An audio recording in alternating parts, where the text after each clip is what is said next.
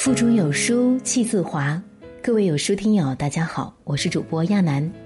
今晚想和你聊聊最近的热播剧《小欢喜》，桃虎女儿跳河自杀一段，说：“我爱你，但我不喜欢你。我就是想要逃离你，你对我已经够好了。你每天给我做饭，给我上课，照顾我的生活。我知道你不容易，是我想太多，我配不上你给我的爱。”我已经三四十天没有睡过一个好觉了，我不知道我是怎么了，我就是想要逃走。对不起，是我没有做好你们的女儿，是我没有变成你们心里想要的那个样子。热播剧《小欢喜》里，陶虹的女儿英子站在河边，哭着说完了这段话，情绪激动的她差一点就跳了下去。如果。不是真的备受折磨，谁会选择以这样极端的方式来和父母抗争？陶虹饰演的宋茜是一位单亲妈妈，离婚之后便对女儿开始了全包围式服务，从一日三餐到习题辅导，再到精确到分钟数的学习规划，她将自己全部的精力都放在了女儿身上。为了帮女儿备考，特地辞去学校老师的职位。听说海参有营养，便花高价买来，让英子每天空腹吃一个。见缝插针的和英子班主任联系，打探英子的学习情况。宋茜竭尽全力，生怕为女儿做的不够多。可正是因为她的爱太过沉重，就变成了一种情感勒索。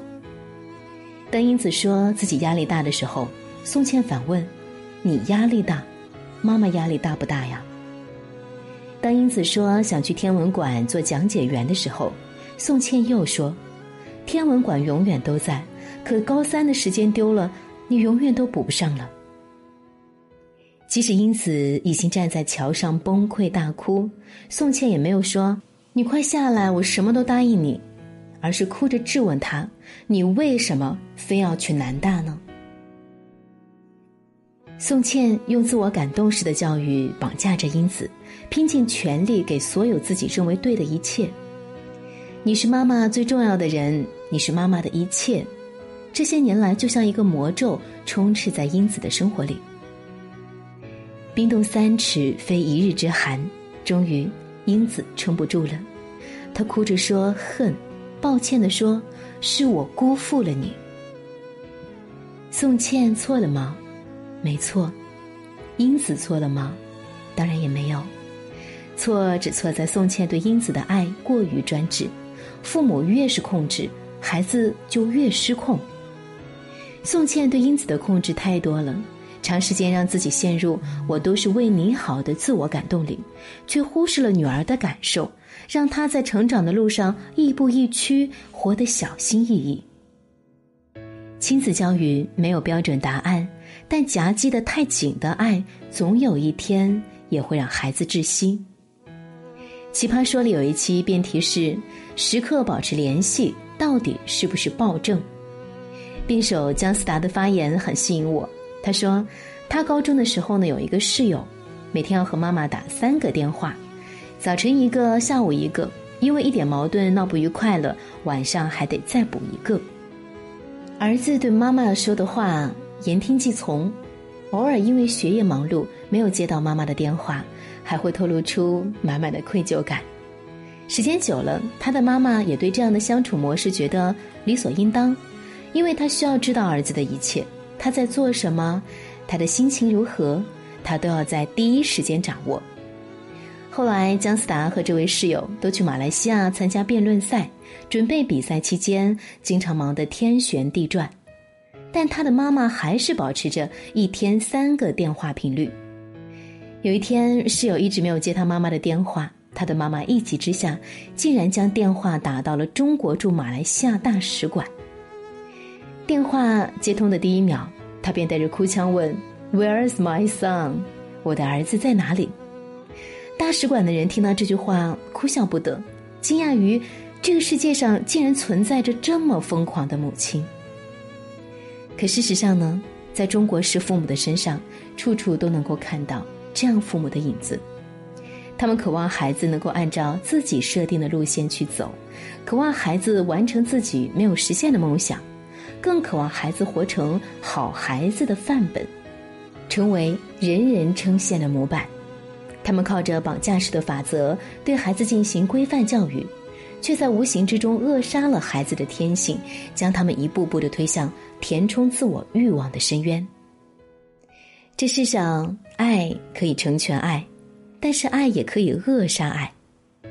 知乎上有一个问题：你的父母控制欲有多强？一个孩子几百字的哭诉，表达了自己深不见底的悲伤。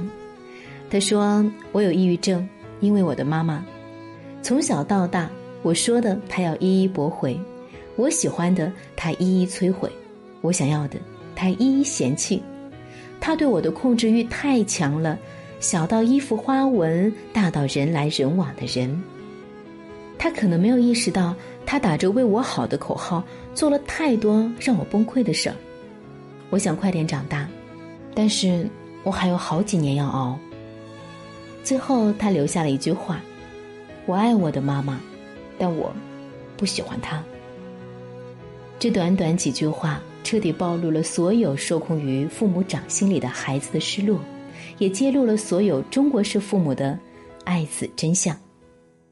真正好的父母应该是，爱却不强加于你，疼却不溺爱你，严却不是毫无道理。他们尊重孩子的自由成长，不让孩子成为自己的附属物。我是爱你的，但你是自由的，才是最健康的亲子关系。演员胡可被誉为娱乐圈行走的带娃机，他在综艺节目《不可思议的妈妈》里，将他全部的育儿智慧展现得淋漓尽致。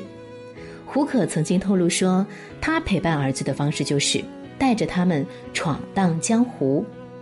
因为拍戏繁忙，所以胡可经常要带着儿子辗转于各大剧组。久而久之，安吉便适应了这样的生活节奏，并且很大程度上提高了自己的自理能力。每次胡可问他是否习惯这样的生活，安吉都会笑着说：“吃得惯，睡得惯，待得惯，还喜欢。”言辞和表情里都是笑意，丝毫没有觉得这样的日子辛苦。胡可很少干涉儿子的生活，基本上采取散养路线。慢慢的，安吉的自理能力就在不知不觉间锻炼出来了。而且呢，胡可还很注重培养儿子尝试新东西的能力，并且还会适当的偷点小懒。他认为，妈妈越会偷懒，孩子就越会变得爷们儿。那些在父母庇护下长大的孩子，随着年龄的增加，就活得越怂。父母对孩子的界限感越弱，孩子的幸福指数就越低。就像周国平说的一样，爱可以亲密。但不能无间。为人父母不需要经过考试，所以总会暴露出太多的问题。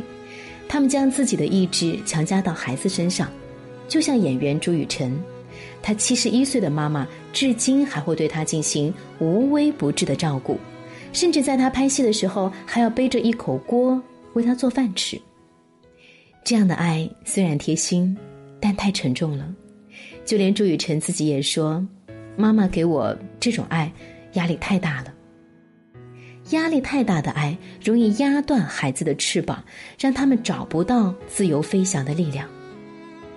古语说：“凡事过则损，需把握分寸。”而在所有的人际关系里，最难以把握的就是父母对孩子的爱。他们怕给的不够多，所以拼命给；他们怕爱的不够满，所以拼命爱。在盲目的给予之下，他们的育儿心态渐渐变得偏颇，恨不得将孩子变成自己的提线木偶，时刻拴在自己的身边。所以，从现在开始，你要学会收回一些你密不透风的爱。孩子的人生是自己的，我们不能够替代他们，该他们走的弯路一条都少不了，该他们撞的南墙挨个儿都得撞。要知道，幸运的人一生都会被童年治愈，而不幸的人要花一生的时间去治愈童年。希望父母在表达爱的同时，也能够试着收回爱，只有这样，才能让孩子内心充满力量，拥有快乐、自由的人生。好啦，今天的分享就到这里。生活当中，你有多久没有读完一本书？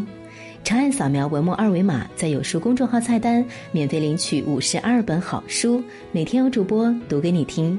想看更多的亲子类好文章，有书君呢给大家推荐一个公众号，叫“有书少年”，纠正错误育儿观，分享经验心得，八十万宝爸宝妈都在看。长按下方二维码关注，关注后回复“故事”，免费听给孩子的一百期睡前故事。就这样喽，祝各位好心情。我是亚楠，下回见。